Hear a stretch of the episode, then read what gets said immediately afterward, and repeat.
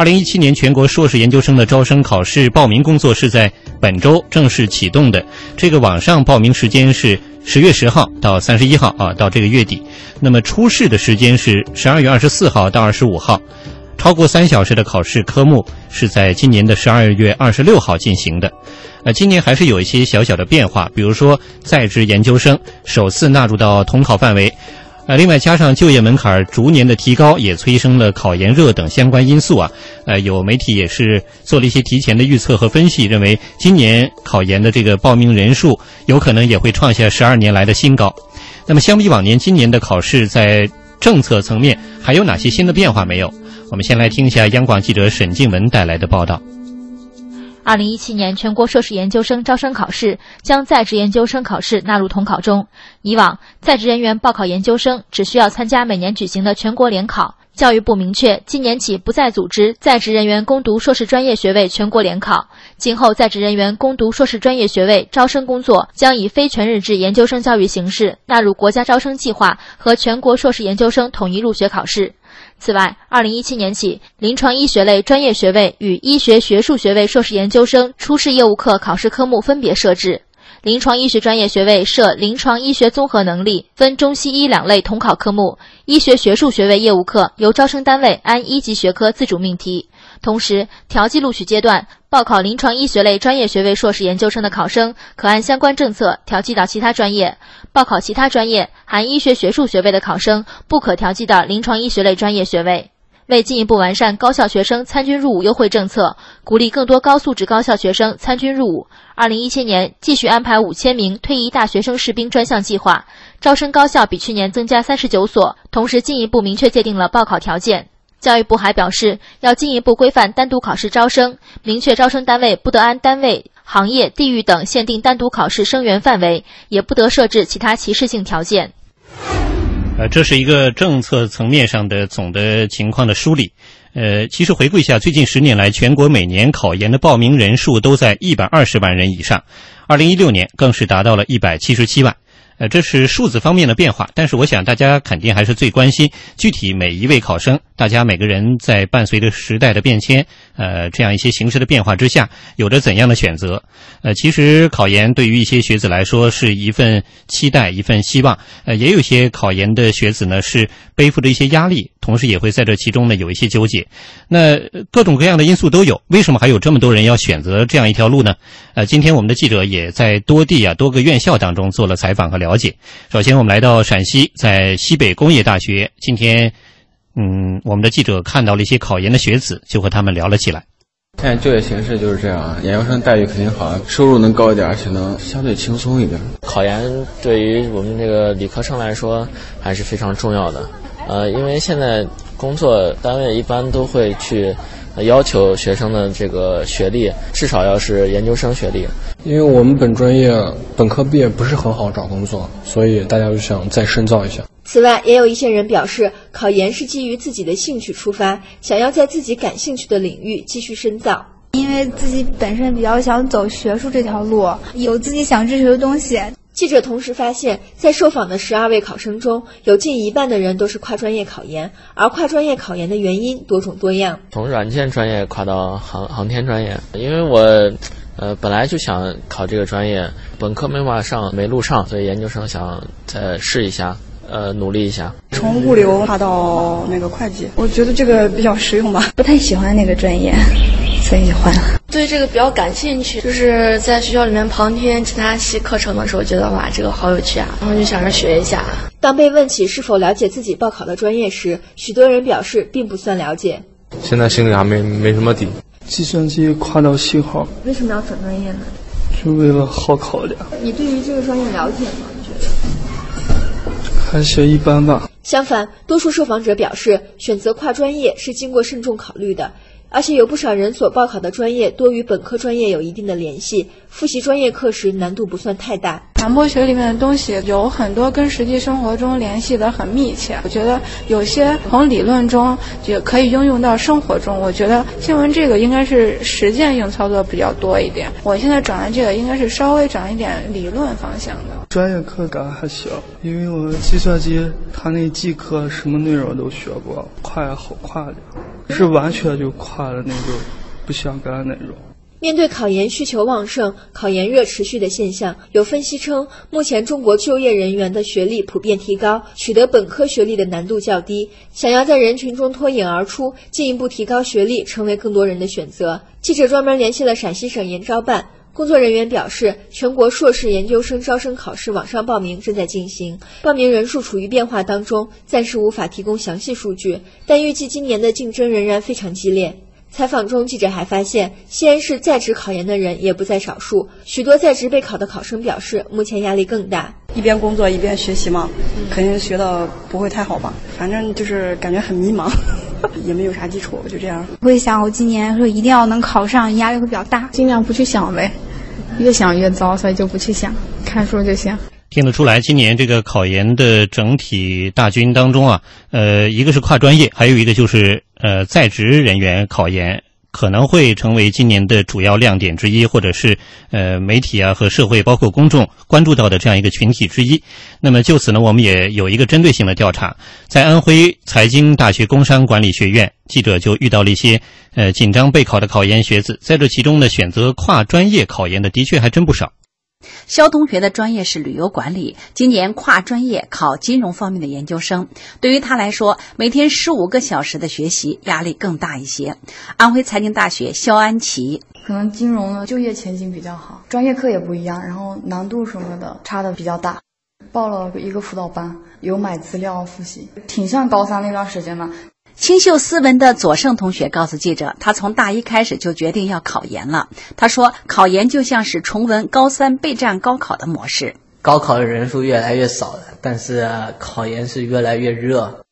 辛苦看个人吧。每天三点一线的生活，寝室、教室、食堂，对吧？然后习惯了也就那样。如果说实话，比高考的话，应该说是看个人旗鼓相当。不管是考本专业，或者是从基础学科跨向应用学科，还是跨专业考研，每个学生都有自己不同的考研初衷。安徽财经大学黄硕啊，我大一、大二学习不够认真，这个是实话。然后到大三了，嗯，毕竟自己长大了，总该为自己以后考虑。然后综合了一下父母的建议，然后自己的见闻，然后又嗯问了一下身边的朋友，然后就是。感受一下已经就业的和没就业的，还有那些准备就业的和考考过研的这几类相比的话，考研究生优势还是比较明显的。优势是指就业吧，就是因为很多大本科生现在特别多，然后现在大家就业的话，一开始就想就是飞上枝头变凤凰，这个是不现实的，大家都要从基层干起。那既然从基层干起，和那么多人竞争，不如你现在考研有一个跳板。安徽财经大学左胜。我觉得虽然说学历不代表什么，我觉得学历可以基本上可以证明个人是修养素质，然后一些自己的个人眼光方面看得更远一点。你像如果你在本科专业的话，本来教学条件就有局限，对吧？然后你学到的东西在社会上其实用到的并不多，对吧？考研可能就是可以看得更远一点嘛。我觉得个人观点是这样。安徽财经大学工商管理学院方老师介绍，现在选择考研的学生很多，学校不少考研补习班可以帮助学生系统的复习。考研热度挺高的，旅游管理专业它将近百分之三十了，人力资源管理百分之二十一，像物流管理是百分之二十，这都属于我们的比较高的。然后其他专业也是也算是百分之十几个点，也算是不错的。听得出来啊，还是跟这个具体的专业有关系，包括是不是要跨专业来考，还是要看未来的发展啊。还有就是现阶段当下自己，呃，比如说本科这个阶段当中，或者是在职的这个呃背景之下，原有的专业是什么，它有没有发展？总之还是有一个比较实用的选择吧。那么也有一些同学，特别是考生在选择的过程当中发现，呃，这个跨专业也不一定是非常好用的一个。主要的法宝，具体还是要呃来看个人的情况吧，具体情况具体分析。在吉林，东北师范大学人文学院的大四学生卢慈就是今年的考生之一。他所选的专业啊，广播电视编导，呃，在他介绍来说，还是学校还算是比较热门的专业。那由此呢，他也觉得有些压力。一年比一年考研的都多，我们整个系一百多人，啊，我身边应该有三十多个。包括就是复读的，就是呃去年没考上，今年二战，还有那种就是已经工作了回来再考，嗯而且就是你知道了，还有好多就你不知道的，就更吓人。卢斯告诉记者，虽然面对更多的竞争，但他还是和大多数同学一样，继续选择大学时所选的专业，不愿意跨专业报考。还想本专业，因为跨专业第一感觉比较难，第二自己专业毕竟摸索了四年，然后最开始选择的时候就因为喜欢，所以还想学本专业。因为大家都感觉跨专业有些难，我可能最关心的就是 自私一点，就是自己能不能考上，然后身边有多少人考。嗯，刚才听这个卢茨被采访过程当中说了个词儿啊，说，呃，确实我身边现在考研的越来越多，还有复读的，也有去年没考上，今年二战的啊，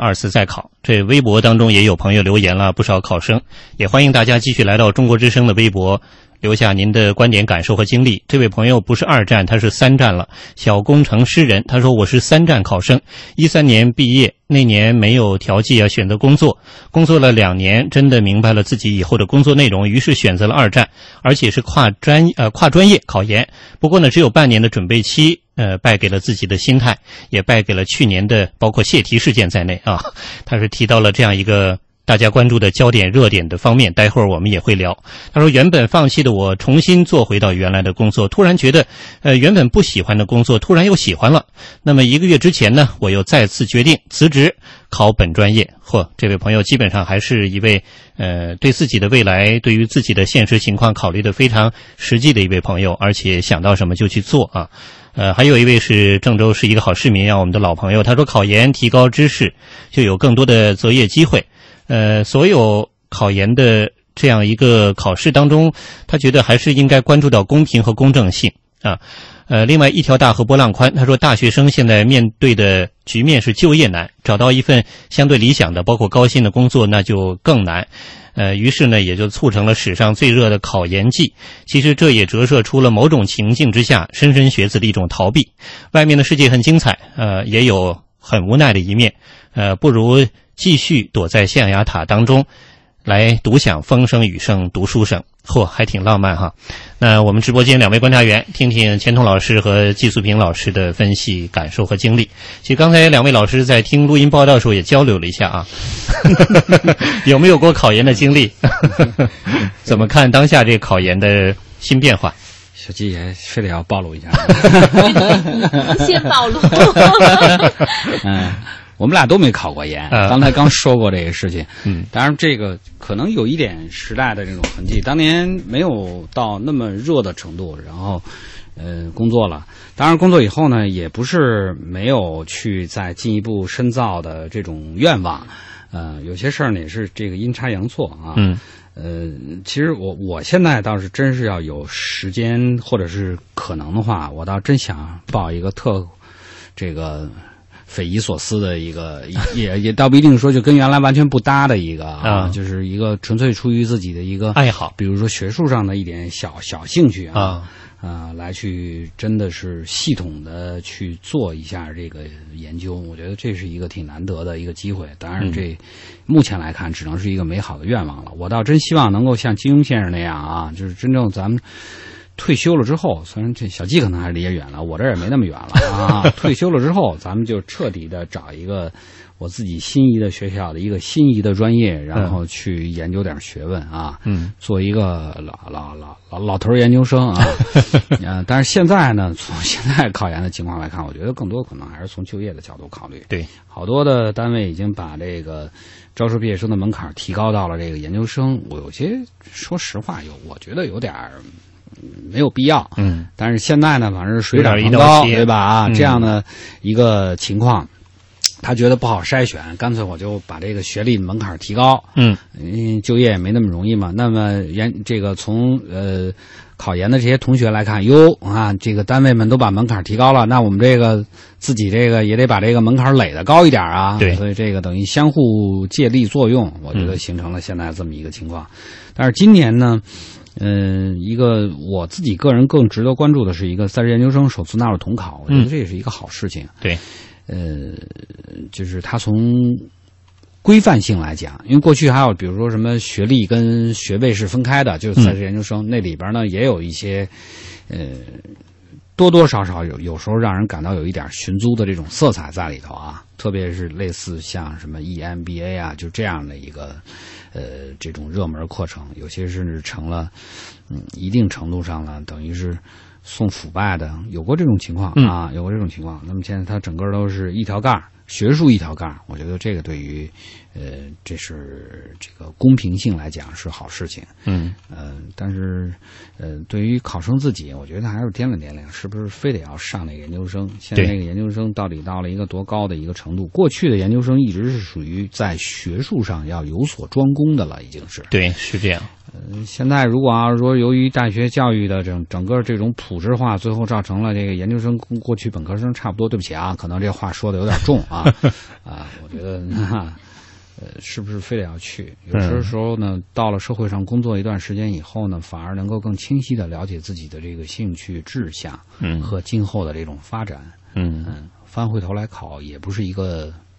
不可以的选择，的确是这样。其实还是应该回到所谓那句话，叫“不忘初心”啊。原本设置这样一种研究生的学历教育，到底是为了什么？呃，当然现在这个现阶段嘛，呃，确实每年这个形势都在变，呃，自然作为学生，他也希望找到一条更加适合自己，并且能够很快，无论是就业还是能够在职场上有所立足的这个呃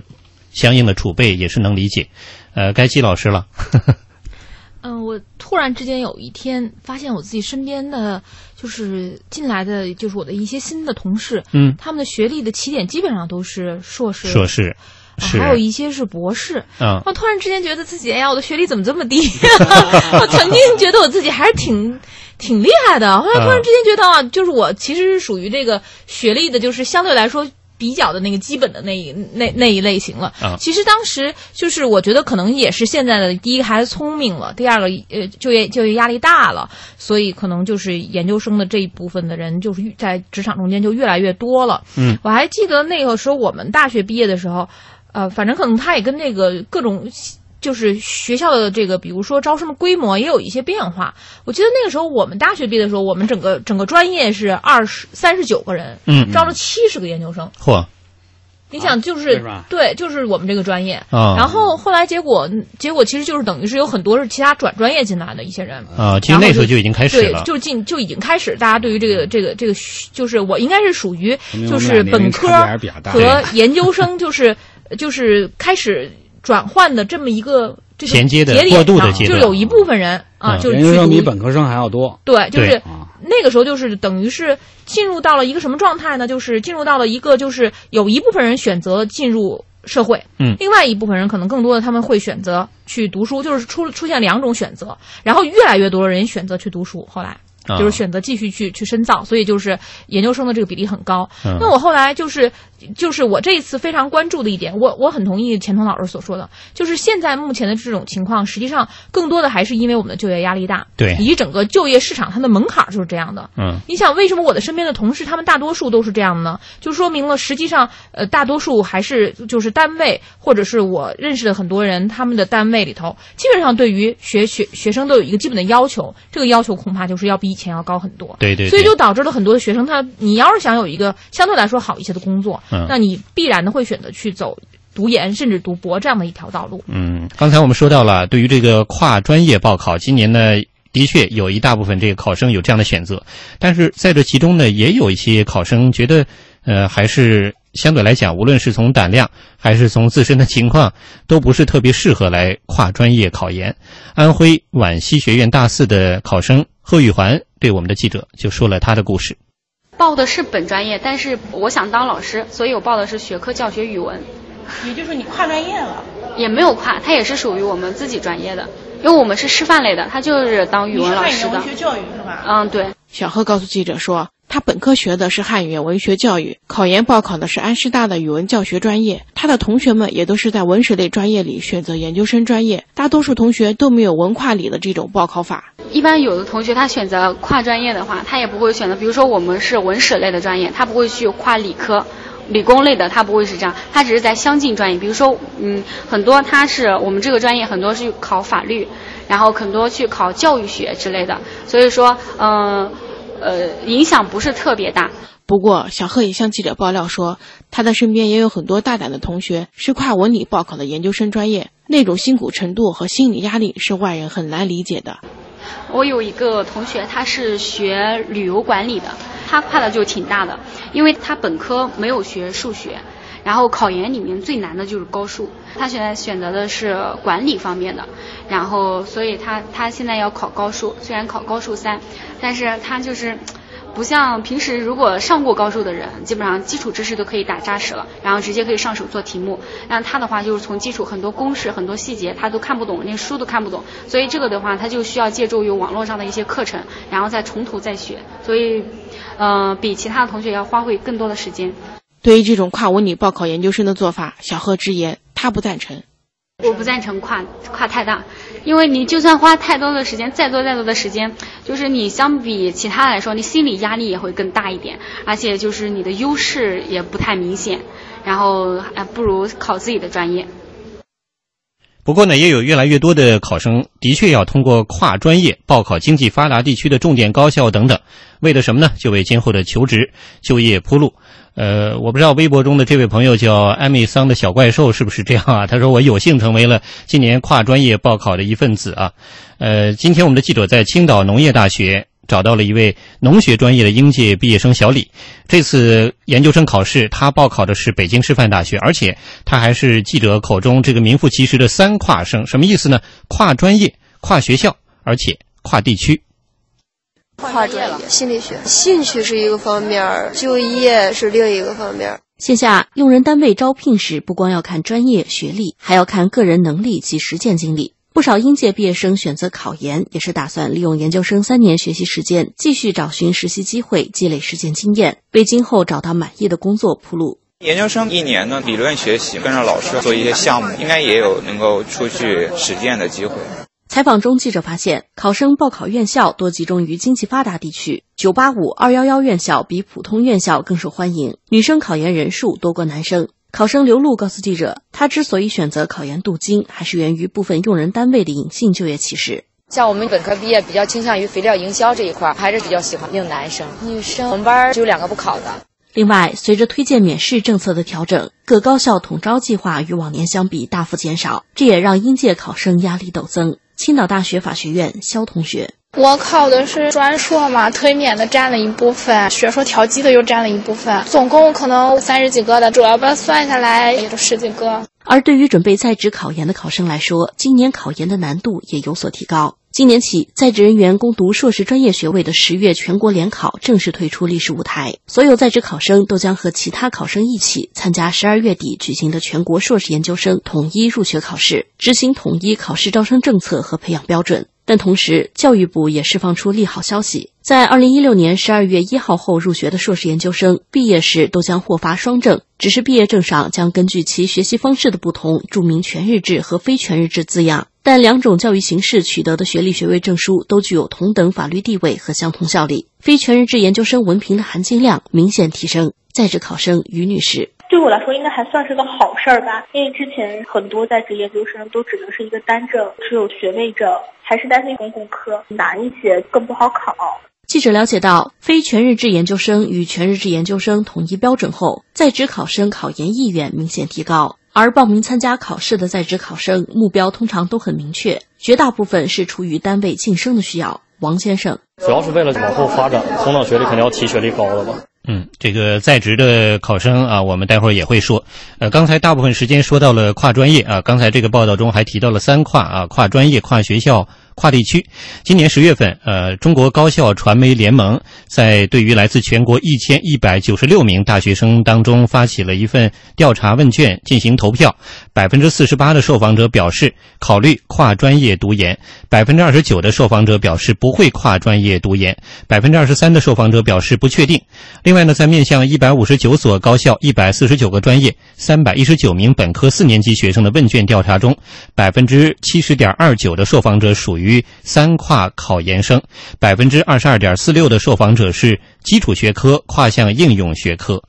呃，那么针对跨专业考研的现象，在今晚节目开播前呢，我也采访了二十一世纪教育研究院的副院长熊丙奇先生，听听他是如何分析的。跨专业报考研究生，呃，在这个研究生的报考中，实际上是一个很正常的现象。呃，它主要。呃能够满足学校的报考的要求，以及学生在报考的时候能够分析自己呃未来求学的规划以及职业发展的方向就可以了。呃，对于大学来讲，呃，他招收跨专业的学生，呃，他有的时候他可以培养这种交叉型和复合型人才，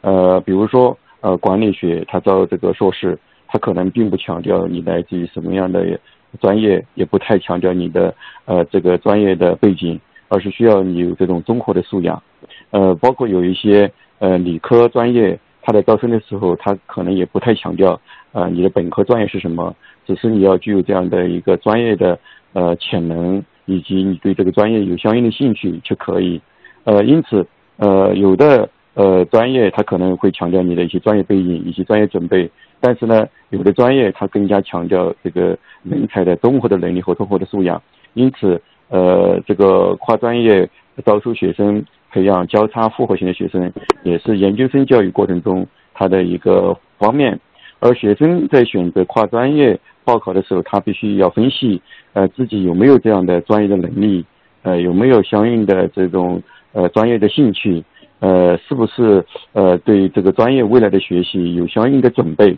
因为如果我们在选择跨专业报考的时候，呃，没有对跨专业的专业进行理性的分析，呃，只是盲目的想，呃，摆脱原有的专业，或者是追求所谓的热门专业，那可能就会得不偿失。而实际上，不管你是跨专业就业，还是就是在本专业范畴的就业，其实都是面临一个选择。呃，在考研的时候，我们就应该围绕着这个考研学校它这个专业特色、自己未来的这个发展方向，要进行一个理性的规划。呃，只有更加理性的规划，才能更好的把握这个考研的机会。嗯，不知道对大家是不是有参考？我注意到今天在微博中留言的朋友还真不少，看来这个。考研的考生，同时听我们节目的 或者感兴趣这个话题的朋友也很多，欢迎大家继续来到中国之声微博留言。这位叫放羊的小孩说：“我还是支持考研的，人生能有一次机会，特别是这样考研的机会，为什么不把握呢？我现在挺后悔的啊。其实如果有这个想法，可以再努努力嘛。既然今年也有这个新的变化，比如说在职也都放开了啊，也参加统考。那这位朋友叫。”刁子瑜他说：“基层在职公务员想要提升自己，获得更多的机会，现在很纠结，是报这个公共管理，还是工商管理，还是会计专业硕士？我的本科是学财务管理的，有没有小伙伴可以交流一下？”啊，这位叫杜甫堕青椒说：“正在纠结要不要报在职研究生，但是我的纠结在于，一个是学费好贵啊。”另外一个呢，好像在职研究生的学历、学位证书又似乎没什么分量。第三呢，是怕精力不够，很纠结。嗯，那我们就把这个话题的主要层面再转到在职这个领域。的确，今年这个研究生考试的招生政策有一些新变化，尤其是在职研究生的报考政策发生的变化是比较大的。安徽黄山的市民杨建国是黄山市某政府部门的工作人员。今年他打算报考在职公共管理专业的研究生。今天他告诉我们在安徽的记者啊，他本科学的是行政管理专业，现在毕业也已经有四五年的时间。我觉得现在啊，可能对我们来讲，因为我自己也工作在这个政府部门了，这个研究生的学历啊、学习啊，可能对我。提升我自己在工作上一些理论素养哈，我觉得还是很重要的。我们也不论是在哪个岗位上哈，都要不断的学习，才能够应对不断变化的这个工作需要。所以我觉得有必要对我的学历进一步的提升。我打算报呃这个公共管理这个专业，跟我这个所学的专业有点类似的。它这个公共管理主要和前期了解过一下，就是讲呢，它整个和我们这个政府管理哈还有一定的相关性，也和我的工作啊有一定的关联性。既然选定了考研专业，杨建国说，他特别关注今年考研政策的一些变化，尤其是前期社会上有一些对考研政策变化的分析，增加了他考研的动力。前期，呃，我对这方面也关注了一下，因为今年这个考研政策有调整的也比较多，但是总体来讲还是有利有弊的。从今年开始就取消这个在职联考了，可能纳入国家统一考试，整个来讲对考试的难度可能相对来说要提高一点啊。但是整个来讲，以后这个。就是在职研究生转变成非全日制的，他的这个就是学历的层次啊和法律效力啊方面和这个全日制基本是相同的了，所以对我们来说也是有一定的吸引力的。杨建国也坦言，除了学历含金量提升对他考研的影响，更重要的原因是今后可能在职研究生的学费会大幅提升，他也想赶上在职研究生低学费的末班车。杨建国。相比较前呐，我感觉今年可能报名的人数可能会多一点，竞争压力可能也会大一点。他这个学费这一块呢，我们前期也了解了一下，虽然也它也是我们报考的，就是考考量的一个因素之一嘛。啊，因为今年最后一年嘛，就是相对来说这个费用还是比较便宜，大家是从明年开始。费用应该要大幅度提高一点啊，所以应该今年报名人数应该也比较多一点。嗯，看来大家关心的问题的确是有一些共性。那么，针对在职研究生招考政策发生了变化，如何来看待？怎么来把握？呃，刚才不少朋友留言中也提到了。那在今天节目开始前呢，我也在采访二十一世纪教育研究院的副院长熊丙奇的时候提到了这个问题，来听听熊老师怎么分析。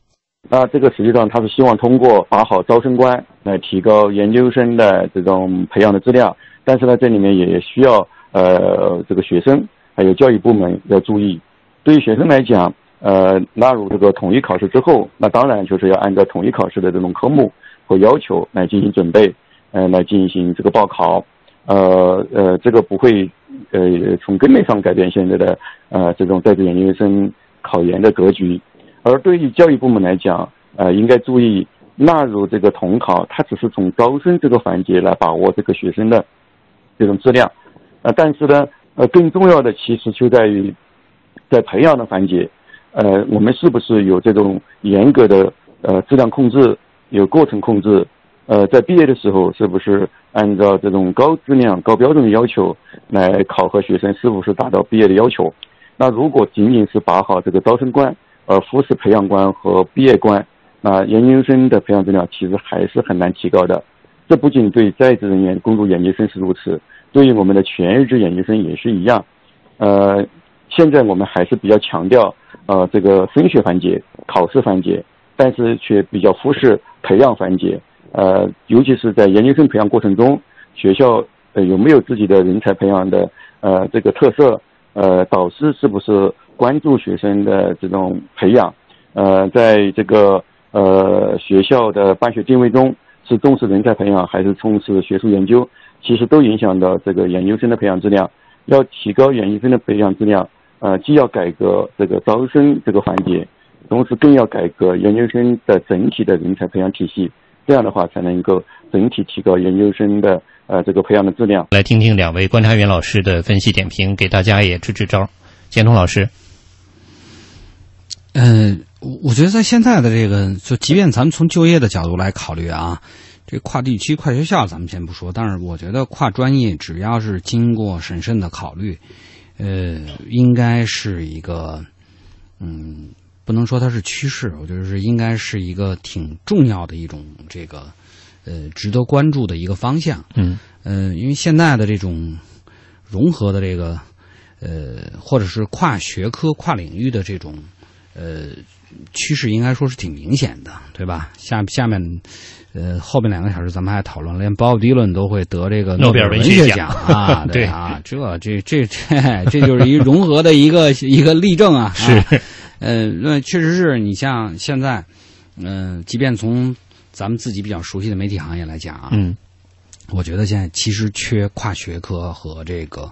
跨领域的这种融合性的这种人才，嗯。呃，比如说这个央广这边很多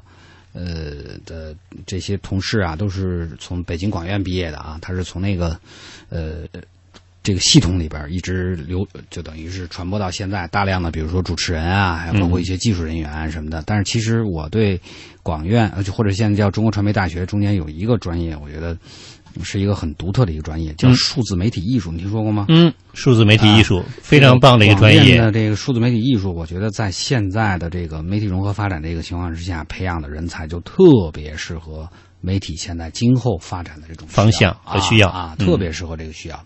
它里边当然它其实也有一些细分的，比如说它有这个写计算机前端代码的。它本身那个学校我去呃那个学院我去过，本身那个学院里边它美术人才，嗯，画画画的也也很好，嗯，然后他有的他做设计这块儿，呃，有的挺强，有的做影视产品，他对这块儿的感觉也很强。嗯，你可以根据自己的这个方向去设定，这个专业从来不愁毕业分配的问题，而且呢，确实是都有了一个挺好的一个发展。嗯，我觉得呢，就是这只是同一专业内一个跨学科。那么从今后的一个职业发展的一个角度来讲，嗯，实话说，如果要大家想干新闻的话，嗯，传统的这个新闻专业培养出来的未必适合你今后在媒体行业的这个发展。对，相反，你要有一点跨学科的这种这个呃知识背景，嗯，或者是学术训练，对你今后的这个职业发展，我觉得绝对是一个加分性的因素。嗯，所以只要把这事儿想清楚了，就是我到底是出于热爱、出于兴趣。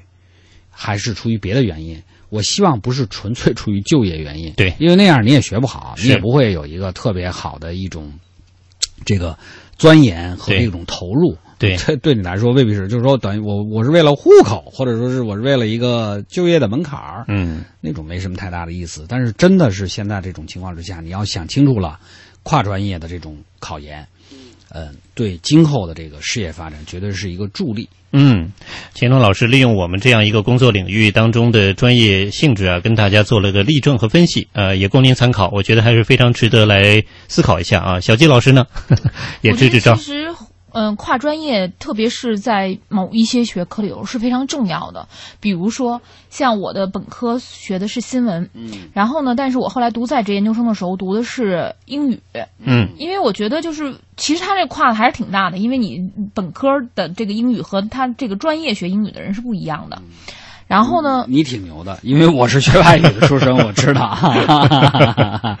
嗯。然后呢，所以就是那个时候，我就记得我刚刚跨完专业，其实考是一方面，就是进去之后学，你们完全是不一个档次，那种感觉其实也很痛苦。比如说做这种视听的这种训练的时候，明显那些从专本专业出来的人，他比你要强，而且人家还学二外，人家当年二外是。经过什么四级六级的考试，你根本就没就不行，你得重新再来补一遍，这个感觉也是挺挺不好的。但是实际上跨专业考它有跨专业考的好处，嗯，就是为什么呢？就是在当今的一个时代，我还是跟钱东老师的观点是一样的，人是需要复合型的人才，对，就是你光有一样东西，有的时候实际是不够的，好使。对，而且呢，就是你需要有多方面的，比如说像我们从事新闻专业的，嗯，那么这种专业有的时候你是从事法律类的或者财经类的新闻报道，那这个时候你就应该有一些相应的一些知识和研究，而不是光是做新闻这一样。如果你想把它做好的话，你需要其他的一些知知识的储备。对。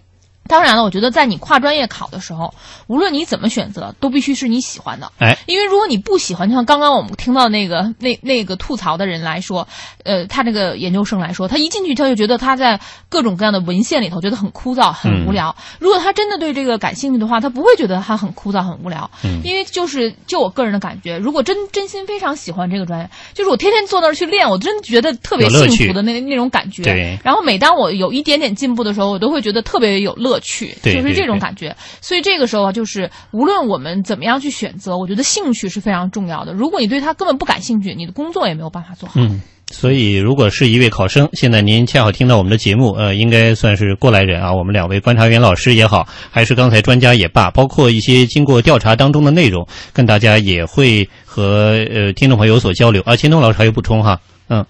哎，我这个刚才。小季说了兴趣，我觉得这确实是啊啊，比如说就是这个看文献刨故纸堆，大家都觉得简直是枯燥乏味到极点的事。对对对。但是其实有一个这个挺受关注的一个纪录片形式的一个电视节目叫《客松何处来》啊，就是刨故纸堆刨出来的。是，但是刨故纸堆里边，他这个把那个历史的那种这个经脉嗯全部都拎出来，嗯然后里边的那种，我觉得这种呃。动人心魄的这种人生故事、家族传奇，嗯。啊，这个历史风云，嗯、那个大家看那个片子看的会很上瘾，但是其实底子和基础全是文献，是。啊，只要你有兴趣，我觉得这中间你像易中易中天家族的那中间有一个就是人大的一个研究生，嗯，就是他看文献看出来中间跟他们家的一些在晚清时代的一个这个历史风云中间他们家族的这种变迁。嗯，那么好的一个故事，要不看文献，怎么可能能够得到呢？嗯，只要有兴趣，我觉得这个都不是枯燥乏味的事情。对对对，所以这个兴趣很重要啊，大家可以参考一下这个观点，而且确实这个过程中也不是一蹴而就，需要您。再多一份耐心，也能够耐得住寂寞，耐得住你刚才提到的一些烦恼或者是非常烦躁的情绪。但是现实生活中，尤其是正在备考的学生，他们可能经常会陷入到的，比如说迷茫啊，或者是痛苦，这也是正常的。在河南大学的校园，今天我们的记者遇到了紧张备考的一位大四的学生曹阳，他就提到了这一点。因为我现在就特别迷茫，我就我也没有找到实习单位。然后我也不知道自己要干什么，所以我只能用考研来缓冲一下。我希望再能用呃研究生的几年时间来想一想到底自己想要什么。我就觉得考研其实就是这两类的人，一类就是自己比较迷茫，不知道干什么，然后呃把这段时间作为一个缓冲；还有就是他的专业需要。同时，由于近两年一些专业就业不景气，红牌预警专业频出，很多学生把考研当做换专业的新希望。本科学计算机，研究生学金融投投资的王帆说，本科时他们班里一百个人，有六十多个学生选择考研，而其中近半同学选择了跨专业。高中上大学的时候报考专业的时候，对很多专业都是一知半解的，可能就是去了之后发现自己对这个专业并不是特别的感兴趣。当时我刚上北邮的时候，当时移动运营商当时是说福利好、待遇好。就在我差不多上大二的时候，当时就是整个互联网行业开始崛起，三大运营商之类的都受到特别大的冲击。到我们毕业的时候，基本就没有人去运营商了，全部都去了互联网公司。所以我觉得当时是感觉就业有一些跟预期中的不太一样，所以就觉得就就决定再。找些自己感兴趣的东西读。有数据显示，全国考研人数在二零一三年达到了一百八十万人的峰值，之后连年下降，到二零一五年只有一百六十四点九万人。而在二零一六年，报考研究生的人数为一百七十七万人。好，今天的今日调查内容关注到了这个考研的主题，供大家参考啊，希望您能够找到自己合适的方向。